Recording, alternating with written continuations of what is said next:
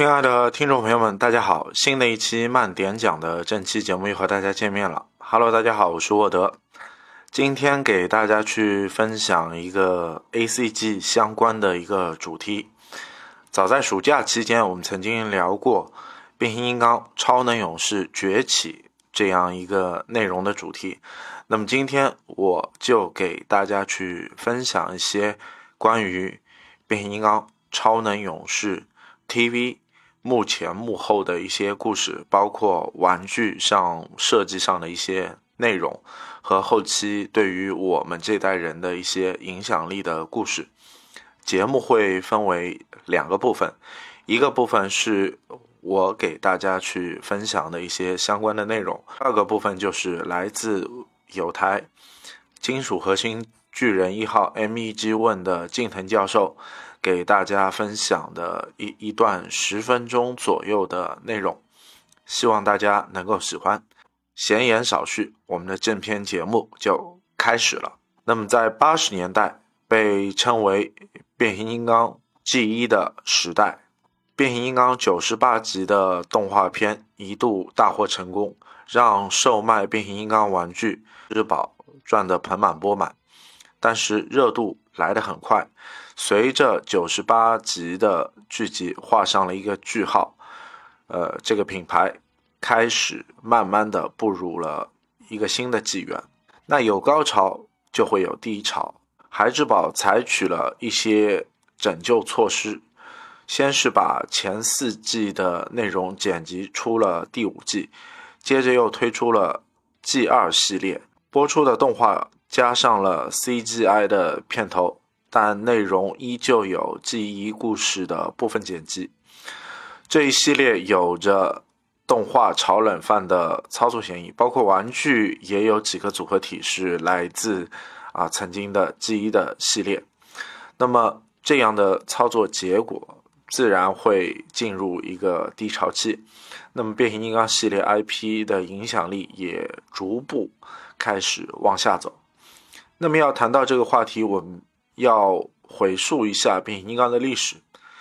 九十年代初，在北美推广变形金刚只是暂时性的，最终还是决定终止这项工作，因为长期持续推广带来的弊端是动摇了玩具的产品主线，在销售坚挺的欧洲依然可以展开工作。当时欧洲的孩之宝有一定的开发能力，团队和。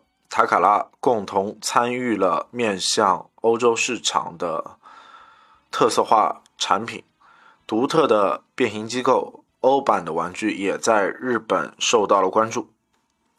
那么这里的塔卡拉就是我们熟悉的日本的玩具生产厂家塔卡拉公司。那具体的内容，我相信喜欢玩具的朋友和粉丝都应该了解塔卡拉、孩之宝。啊，包括我们等一下会说到肯纳这三家公司的一个联系。那么 G 二时期二的玩具线在欧洲销售，那么欧洲不受待见的一个题材就是军事题材的要素，那么非武器类的载具主题就比较受欢迎，那么因此采用了变形为老爷车的这种形式，变形为真实车辆又回归到原点。也审实了诸多条件之后啊，在开发概念得到了统一。那么 G 二产品线虽然没有在北美地区进行销售，但是在粉丝当中获得了好评和人气。那孩之宝得获悉粉丝的呼声，成为了重启未来变形金刚系列的一个重要契机原因之一。一九九三年、九四年。呃，瑜伽英招继续在欧洲开展工作，之后被孩之宝召回到位于北美的工作室，在那里，他被告知，呃，新的变形金刚会采用全 CG 动画拍摄，动物变为机器人的全新的变形金刚计划。当时，孩之宝也有采用显著进步技术的。CGI 技术加了一些新的内容，但是变形金刚历史当中从未有过的非机械体和活生生的动物作为主题，创建这一个系列的想法，就逐步逐步问世了。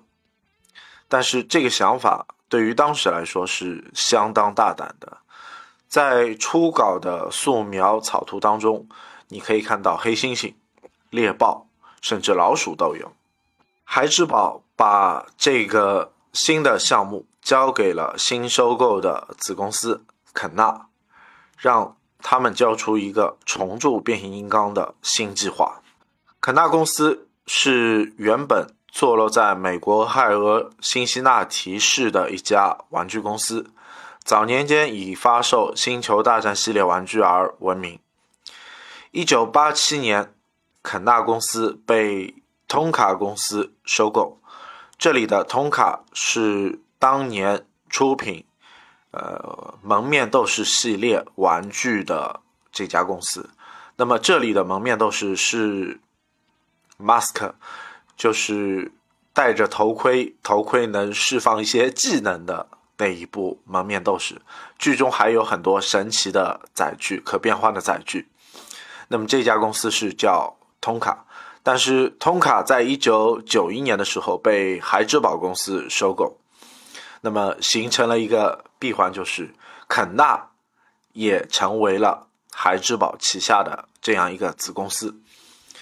但是在八十年代初，孩之宝公司旗下的 IP 特种部队 G.I. Joe 系列曾经在日本销售，在日本的这个销售方的公司也是我们熟悉的。塔卡拉公司，那么肯纳星球大战系列的挂卡人物曾经也在日本销售，它的销售方也是我们熟悉的塔卡拉公司。在八十年代中后期，成规问世之后，那彩星公司的挂卡系列的忍者神龟在日本销售方也是我们熟悉的塔卡拉公司。那么，这样未来的一个合作，就是因为这些契机埋下了一颗种子。一九九四年，孩之宝公司又进行了新一次的重组，分为两个集团：孩之宝玩具集团、孩之宝游戏集团。其中，孩之宝玩具集团包括了肯纳、通卡。肯纳则负责孩之宝旗下所有男孩品牌的玩具，那么变形金刚品牌也从罗德岛本部转移到了肯纳所在的辛辛那提市。要知道，当时变形金刚开发人员以人员的团队已经被压缩到了最小规模，而且要在人员和时间都有限的情况下重启品牌，面对这样一个超大规模的项目。让瑜伽英昭感觉是浑身颤栗。记得当时塔卡拉内部说过，要准备一个好的、完善的概念商品。虽说是和孩之宝合作，但是这一次合作的团队是来自肯纳。为了和肯纳公司有更好的接洽和合作，瑜伽英昭。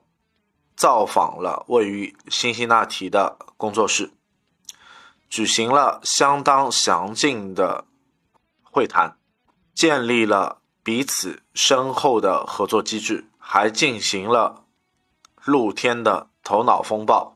为了了解动物，还特地前往辛辛那提市的动物园。实际上，白天的动物，实际上在白天的动物园里，猛兽都在。悠然的睡觉，并没有什么实际的参考价值，那都需要在暗中悄悄的摸索。但即便如此，初期能得到的意见，对后期组建团队还是很有帮助的。肯纳的团队，充其量是在可动人偶的思考范畴里面，但对于变形金刚来说，他们并不是那么的了解变形金刚。但从市场的销售角度来看，把变形金刚归类为各类可动人偶其中，所以在会议上，表示他们是不是动物，而是野兽。所以要出现那些野兽奔袭的跳跃感、充满力量的钢铁肌肉和细致的毛发，以及外形的轮廓差别，以及狰狞的这些表情。那么这些明确的定位，对于之后在动画上的人物设计和玩具上的实体表现，都起了一定的间接作用。为了让动画和玩具能有联系起来，这一次的动画是由来自加拿大温哥华的 Minfree 公司制作的。那这一部来自 Minfree 公司制作的《超能勇士》，在一九九八年、一九九九年也是登陆了啊中国内地，也让我们见识到了。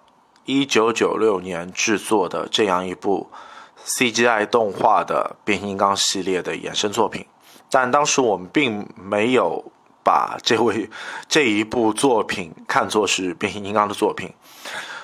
但超能勇士系列分为三季，第一季是二十六集，第二季是十三集，第三季也是十三集，总共是五十二集的系列作品。等到第二季故事讲完，第三季出现，基本上我是能够感受到，这个故事其实还是和我们当时接触到的变形金刚系列是有那么千丝万缕的关系。在短短几年过去，两部作品分别是由深圳电视台引进到了中国内地。此时，新一代的小观众对于变形金刚。早已只是只闻其名，那真正受众和之前受众的粉丝又有很大的区别。在内地播出时，我们广为人知的两个名字，一个是超能勇士，一个是猛兽侠。那么对应的也就是野兽战争和兽蟹争霸。用我们现在的目光来看。超能勇士和猛兽侠里面的人物建模与动作调试，早已显得略显那种粗糙和僵硬，甚至有几分你都会感觉是学动画三年朋友教出来的这样的作品。但对于当年的小观众来说，这样的 3D 动画在电视荧屏上绝对属于独当一面的作品，光泽、金属质感、流畅的。变身动作以及视觉冲击力，并不亚于多年之后的真人版电影当中的一些出场。那对比同时代，也诞生了一些国产的 3D 动画，像《太空刑警》啊，也能直观的感受到《超能勇士》当时所出现的这些画面有多超前。那就说到。一九九九年，那日本的动画产业当中，我们也看到过一部这样的动画片，就是《数码宝贝大冒险》，当中也是用了一些 CGI 的镜头，特别是在究极进化当中，那么质感全程和和超能勇士去比，并没有特别大的显著提升，尽管。并非最早的 3D 动画连续剧，但是《超能勇士》无疑是一部里程碑式的作品。剧中的角色和人物演绎出来的剧情，而不再是那么单一的固定的几个模块。动画设计师也凭这些设计获得了日间艾美奖的动画杰出成就奖。突破性的技术。背后是高昂的成本，传统的手绘动画要加上一个人物，不过是添上几笔而已的事情。可 CGI 动画当中的每一个角色进行独立的设计和建模，也反复影响了未来超能勇士的这个剧本。那么，和 G 一的变形金刚一样，超能勇士本质上也是一部玩具的。宣传片，它的背后也有整条玩具的生产线。但是按照原定的计划，这个系列将会延续 G 一的故事，依旧是擎天柱为首的汽车人大战威震天为首的霸天虎这样的阵营，只不过变化了形态，从交通工具变化成野兽。这也就意味着老角色要悉数回归，那么登场的人数可能要高达数十人，带来一套庞大的玩具系列。但 CGI 动画的制作成本捉襟见肘，预算的计划也化作了泡影。于是我们会看到超能勇士开头，在汽车人和霸天虎战争结束多年之后。威震天的后裔霸王龙勇士窃走了重要的文物金盘，擎天柱的后人星星队长也称为擎天圣，奉命去追捕。双方的飞船阴差阳错掉落到这颗荒芜的史前地球，由此野兽变换形态，展开了一场新的拉锯战。全新的故事设定，很大程度上了为了简明角色。在剧情开始，两方势力都只是有几名角色，没有人类的势力。开场的打斗是五对四，后来恐龙勇士的加入，使得巨无霸对上原始兽的阵营是五对五，这样人均的这个角力就看似更均衡。但动画开播的初期，大部分美国的观众对于这样的。内容他们并不卖账，变形金刚从酷炫的大型机械改为变身成为各种动物，让许多老粉丝心存不满。曾流行着那一句“要卡车不要猴子”的地质口号。擎天柱和威震天在剧集当中突然成了不相关的新人物，更让此前造势的这些广告。堪称是虚假宣传。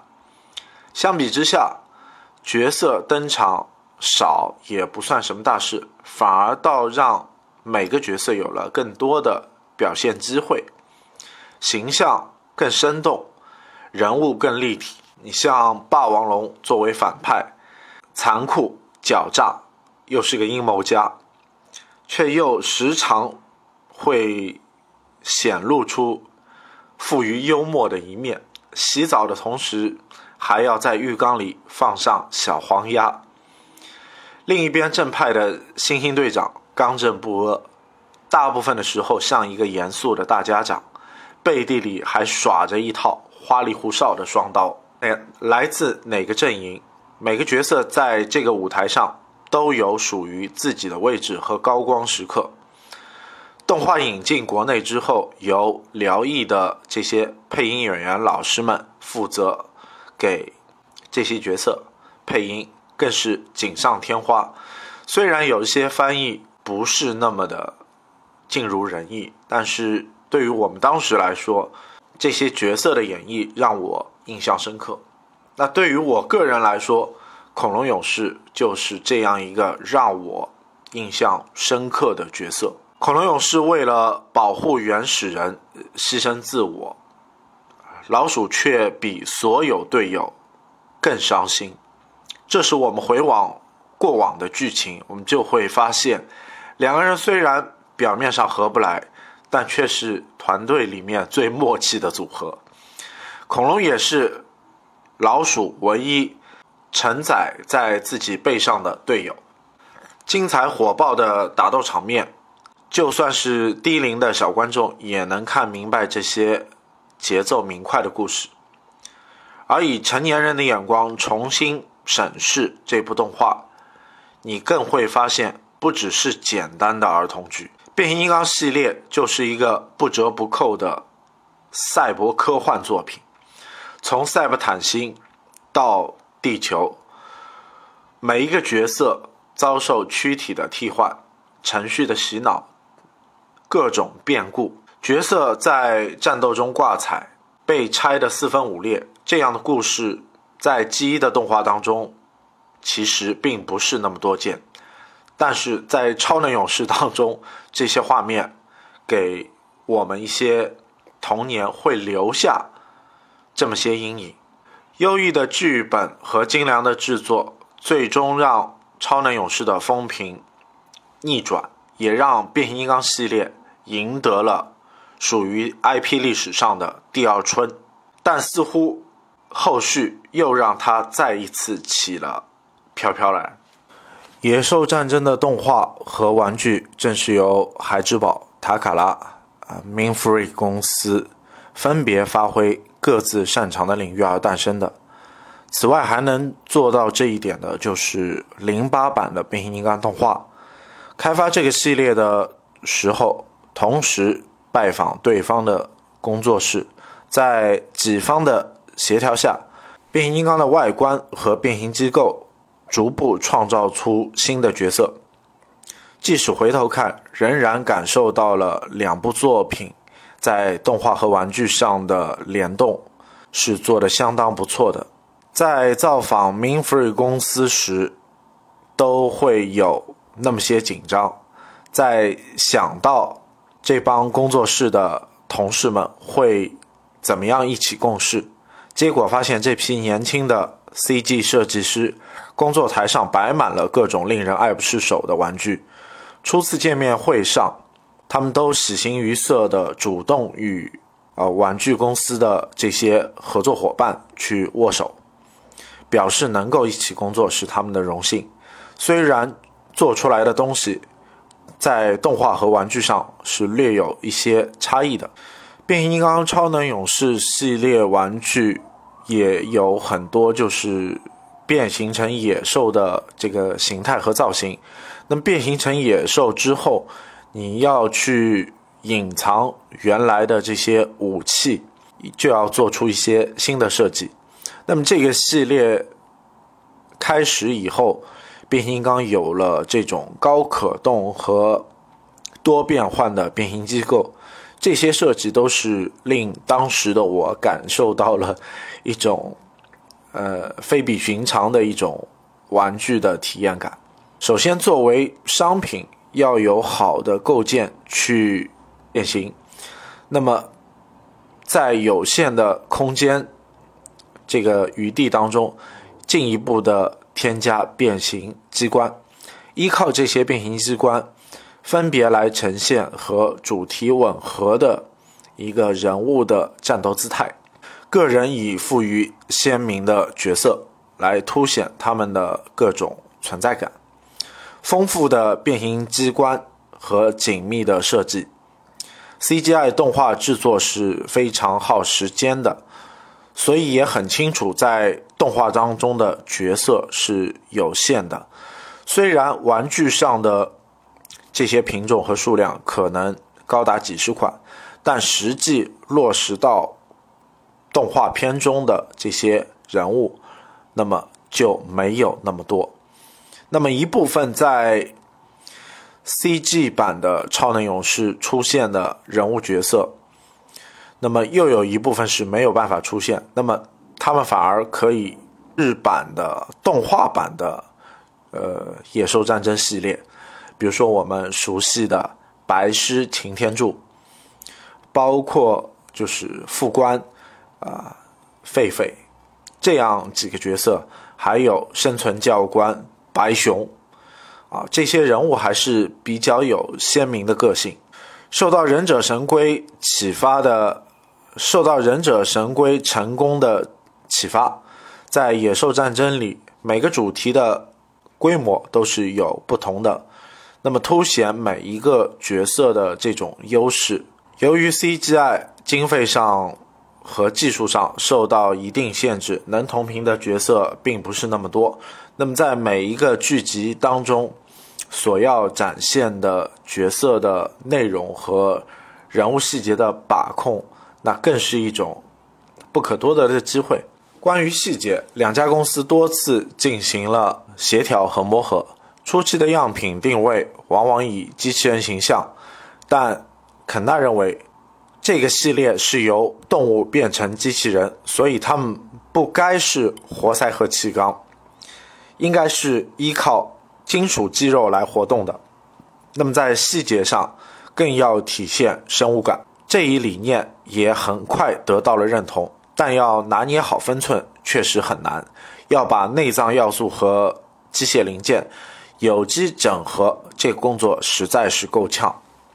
机械人脸部表情的设计令人印象深刻，这也是肯纳团队的一些点子，比如像《忍者神龟》的人偶一项，八七版彩星出品的人偶，每一个玩具的挂卡当中，人物表情都是有独特的那些神态，不是每个人偶都是一脉相承。手部的武器插孔，良好的替换性。这些都相当重要。赋予表情的想法，这个在塔卡拉公司的玩具当中以前是不曾有过的。但这个新的理念给未来的玩具多了一个新的尝试，但是这个尝试获得的是巨大的成功，在未来系列当中也是一个巨大的特征之一。继北美之后，一九九七年。日本也开始播放《超能勇士》系列。当初塔卡拉和孩之宝之间有规定，可以自由使用彼此影像内容，还签署相关的合作，低价出租玩具模具，共享使用各自的产品，意图是在不同的领域拓宽商业渠道。听到《野兽战争》这一部动画剧作也是由孩之宝担当的，早在开发初期就开始在日本市场营销，但不确定能否成功。但欧欧美市场的成功，坚定了未来在日本要继续开展工作。结果是在日本同样惊人的获得。这样的成功，本作品在日本也是相当的受欢迎，因此供不应求，所以在几个地方进行了玩具周边的生产。虽然记不清哪里生产了多少这样的细节，但是当时测算成本以及模具的复制生产来说，利润比较大。在规划初期。就考虑以野兽战争这个概念切入可动人偶作为主战场，所以在价格方面就要大刀阔斧的进行拼杀。对此，和中国的代工生产厂家进行了相应的谈判。以往成本累积往往是肯定不行的，但是当时最新的一批变形金刚成品数量很少，所以。成本谈判绝非易事，因此要向厂长说明《野兽战争》是如何崭新的玩具系列，要费尽口舌，未来一定能火。最后让他明白，那就干吧。当时的气氛真是难以忘怀，刹那之间又多了一个帮手。话虽如此，毕竟是生意嘛，所以还是要认认真真确定了双方的条件。诸如供货量多少，价格之前是这个价格，达到了多大的销量可以去分享额外的利益，并且对方接受每个级别的设计都有预设的成本额，即使若干波动也不会进行变动。之所以因为成本意识也是极为重要的一个缘故。但实际上，一开始就要将正确的成本算出，其实是一件非常难的事情。因为不制作原模，就不知道成本是多少；而一旦生产，就因为成本出现的一些问题需要调整，将耗费很大的精力。那关于野兽战争，也确定了这些条件之后，让开发变得比较顺利。在设计生产产产品当中，沟通也是很重要的一个环节。这段时期改革了不少开发的流程，制定了样品设计的概要，并定下了这样的开发机制：首先记录玩具是某个设计理念，需要如何去设定角色特征、姿态、性格，比如体型，比如身高比某个玩具高多少，然后这作为产品的记录，试制品多少重，多少零件，使用模具是什么，涂装工序步骤都需要做记录，包括相关的人员、开发设计以及说明书负责人。都要遵循这个规定来做产品的设计开发。只要遵循这样的规定，就能控制成本。在成品上市之后，就很少会出现相关生产的问题。现场协调也显得更容易。实际上，在缺乏人员和时间的情况下，万般无奈想出了这样的步骤。这样的步骤大大提升了效率，最终。成就了开发上的重大改革。肯纳公司在接手变形金刚系列这个玩具品牌之后，同时也创作了超能勇士这样一个玩具系列。那么在这个系列当中，肯纳为变形金刚引入了一个等级的概念。一九九六年第一年，超能勇士的玩具就分为这样四个等级。基础级定价为五美元，其中代表的几款玩具有老鼠勇士、蛇鸟勇士。九六年的基础级的玩具多半是利用机关实现半自动变形。那么加强级定价为十美元，代表玩具有黄豹勇士、犀牛勇士、恐龙勇士、白虎勇士、狼蛛勇士、黄蜂勇士、蜘蛛勇士等。那这个系列的玩具，每个都有第二张脸，所谓的变形面具。在玩具完成野兽或者昆虫变形之后，你的头部会有一个所谓的头盔面具。这个面具打开，我们可以看到，呃，原来它自身这个人物角色的，呃，属于 CG 动画上的那一张脸。而且这个每款玩具当中，每个玩具都有一个独特的联动的小机关，比如说我们恐龙勇士的扇盾，犀牛勇士的那个联动的机枪，黄豹勇士那个可以滋水的枪啊，等等等等。那么下一个级别就是巨大级，定价为十五美元。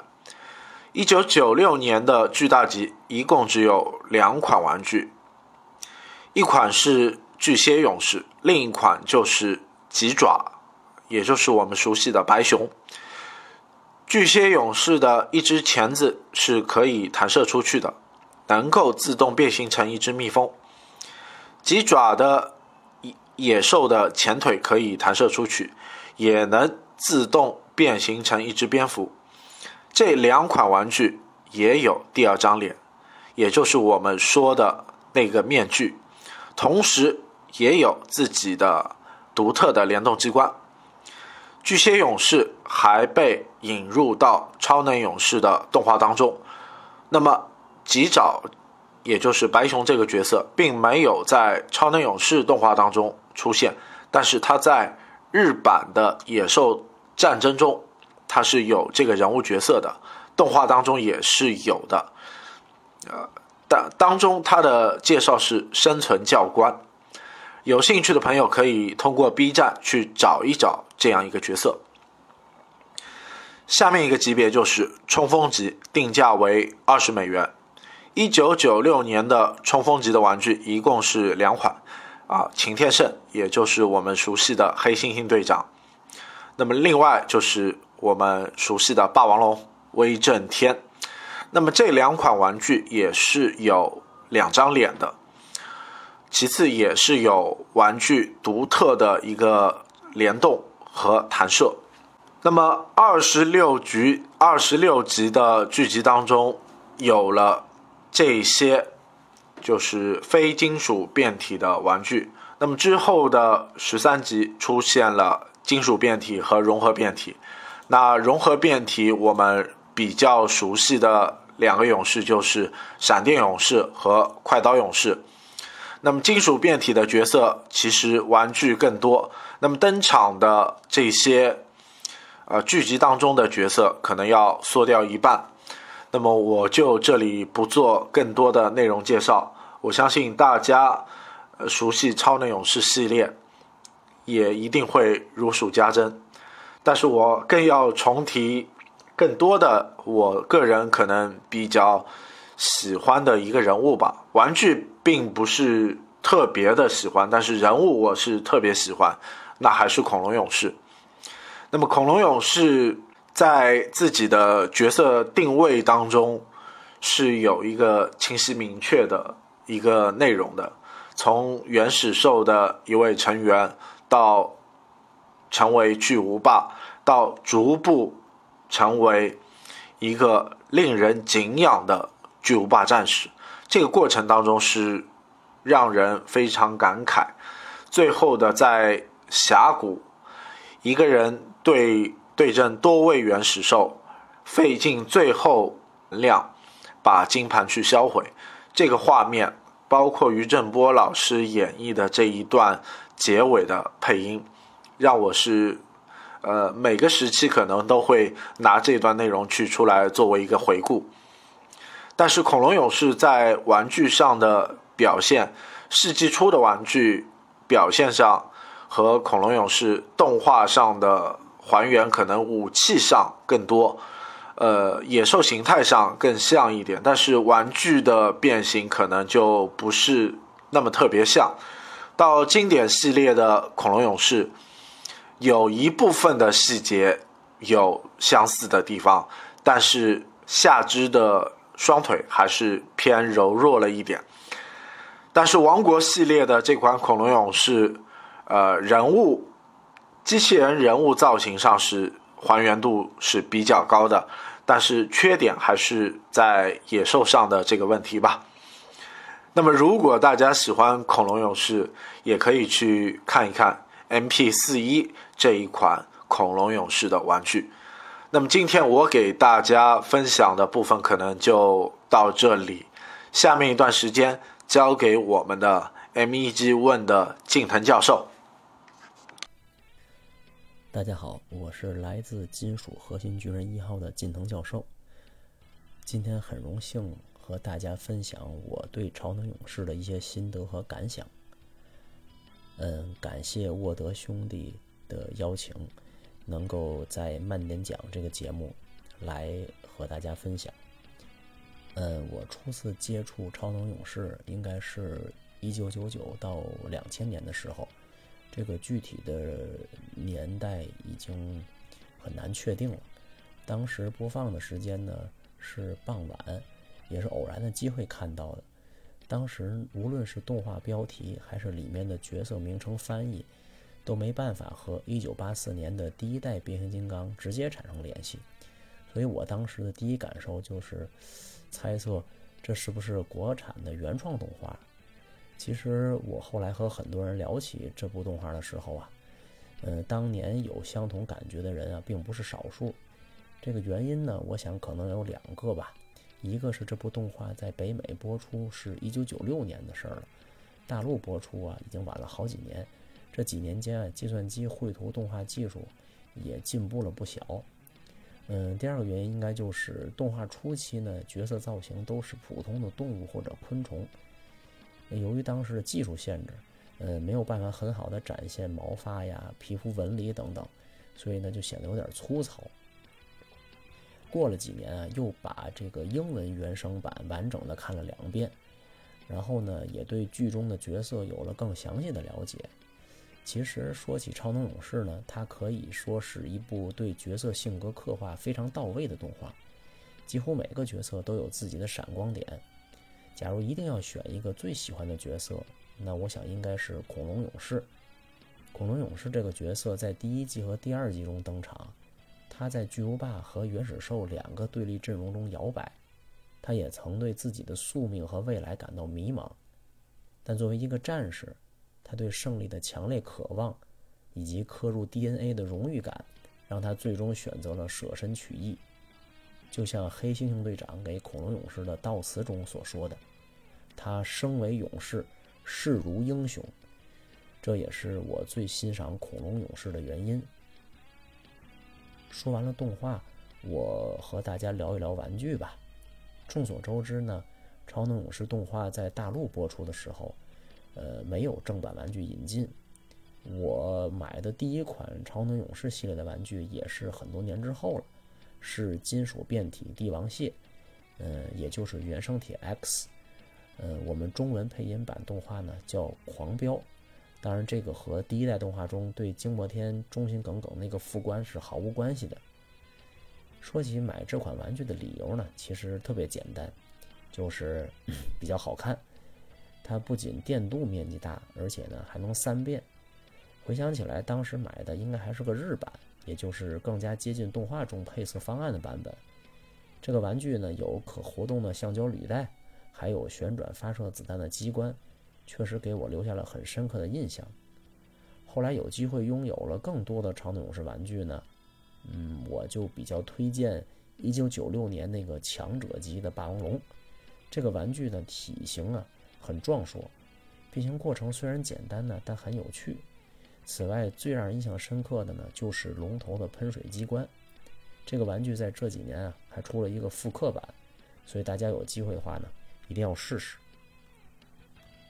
此外，除了老玩具，我还想提一下日版 MP 系列近些年发售的超能勇士系列玩具。最开始呢是 MP 三十二黑猩猩，这个最初的企划呀是为了超能勇士诞生二十周年纪念，所以 MP 三十二呢就是二零一六年发售。在之后的数年间啊，黄豹啊，恐龙啊。霸王龙、毒蜘蛛、白虎等角色也发售了 MP 的玩具，但我个人理解呢，MP 系列的超能勇士玩具啊，是在尽可能的去还原当年动画的造型。可当年的动画造型其实是做了很多美化的，这就导致了一个很奇怪的事情：就算过了二十多年，以当今的技术，还是很难做到非常好的平衡玩具变形结构和动画造型还原这两点。另外一个角度来说呢，MP 作为定价较高的系列，出新角色的风险也比较高，所以塔卡拉托米在这点上呢也会非常慎重。综上所述，我对 MP 系列在未来继续出超能勇士系列角色的玩具啊，我这个期望是比较佛系的，属于出了就是惊喜。当然也有可能是毒蜘蛛那种惊吓级的，不出呢也完全在意料之中。超能勇士系列是变形金刚历史上的第二次高光时刻。由于和第一代1984年相隔了十二年，其实呢，面向的观众或者消费者是新的一代人了。这个系列呢，直接跳出了第一代和第二代以机械生命体为基础的框架，变形金刚变成了有机与无机结合的新型生命体。这个我们今天看呢。确实是一次豪赌，好在最终结果呢是赌赢了。这个不仅俘虏了一大批年轻爱好者的心，也让变形金刚这个大系列呢延续了下去。当然，尽管到了二十一世纪初，变形金刚又有了回归原点的新企划，但是超能勇士系列引入的一些重要设定，比如火种，还有他加入的受欢迎的角色，像黑猩猩、霸王龙、黄豹等等，这些呢。都极大地丰富了变形金刚的世界观，也对二十一世纪以来各种变形金刚作品的诞生起到了极大的促进作用。我们都知道，二零二三年的最新一部电影《超能勇士崛起》，这里面呢就有很多扮演了重要角色的超能勇士人物，所以我也很期待未来能够在大荧幕上看到更多超能勇士相关的故事。毕竟，从宣传的广度和宣传的效果上来看呢，电影的效果和作用要远比电视动画和平面媒体、漫画等等要强大多了。最后呢，我还是想提一下可能被很多人忽视的日版本土的超能勇士系列。这个原因比较多，所以呢，在大陆地区的知名度呢就远不及美版1996年的这部动画。但其实。日版超能勇士同样也在历史上留下了浓墨重彩的一笔。我无论是日版的超能勇士漫画还是动画，在当年日本本土呢，也可以说是人气爆棚的。呃，以白石擎天柱为主角的是《超能勇士》第二部，以猛犸擎天柱为主角的呢叫《新超能勇士》。在剧情方面，其实是更加符合日本观众的喜好，变得比较轻松愉快的。此外呢，这两部日版的《超能勇士》系列呢，也首创了很多重要的概念，比如擎天柱的黑色复制品、灭世魔能等等，所以是绝对不能被忽视的存在。此外，《超能勇士》第二部的玩具当年在日本销售的火爆程度也创下了记录。可以说，在日版变形金刚历史中留下了不可磨灭的光辉。所以我个人来说，我既喜欢内涵丰富的美版，也难以割舍活力十足的日版。作为一个成年人，我的选择是全都要。感谢各位收听我今天的分享。超能勇士系列在变形金刚历史上是非常独特的存在。时至今日呢，依然存在着两极化的评价，喜欢的。会说它充满创意，不喜欢的呢，就说造型完全无法接受。但我本人作为一个变形金刚爱好者，我的观点是，多给自己一些时间和空间，创造条件去尝试以前没有太多接触过的系列，还有新设定，也许你会发现不一样的精彩。最后，衷心祝愿慢点讲节目在未来取得更大的成功，愿变形金刚系列。长盛不衰，谢谢，我们下期再见。刚刚也是听到了近藤教授的分享，那么短短的这一段快乐时光也随之过去。那么超能勇士也带给了变形金刚一个新的里程碑式的高峰。那么兽蟹争霸又步入了另外一个怎么说呢？可能是下行的一个开始，但是有高就有低。中国人讲的一句老话：“花无百日红，人无再少年。”但希望未来变形金刚能够有新的辉煌，就像变形金刚呃真人版的电影《超能勇士之崛起》一样。未来还是期待变形金刚能有。大荧幕或者是动画上更好的内容输出的作品。感谢各位听众的收听，谢谢大家，再见。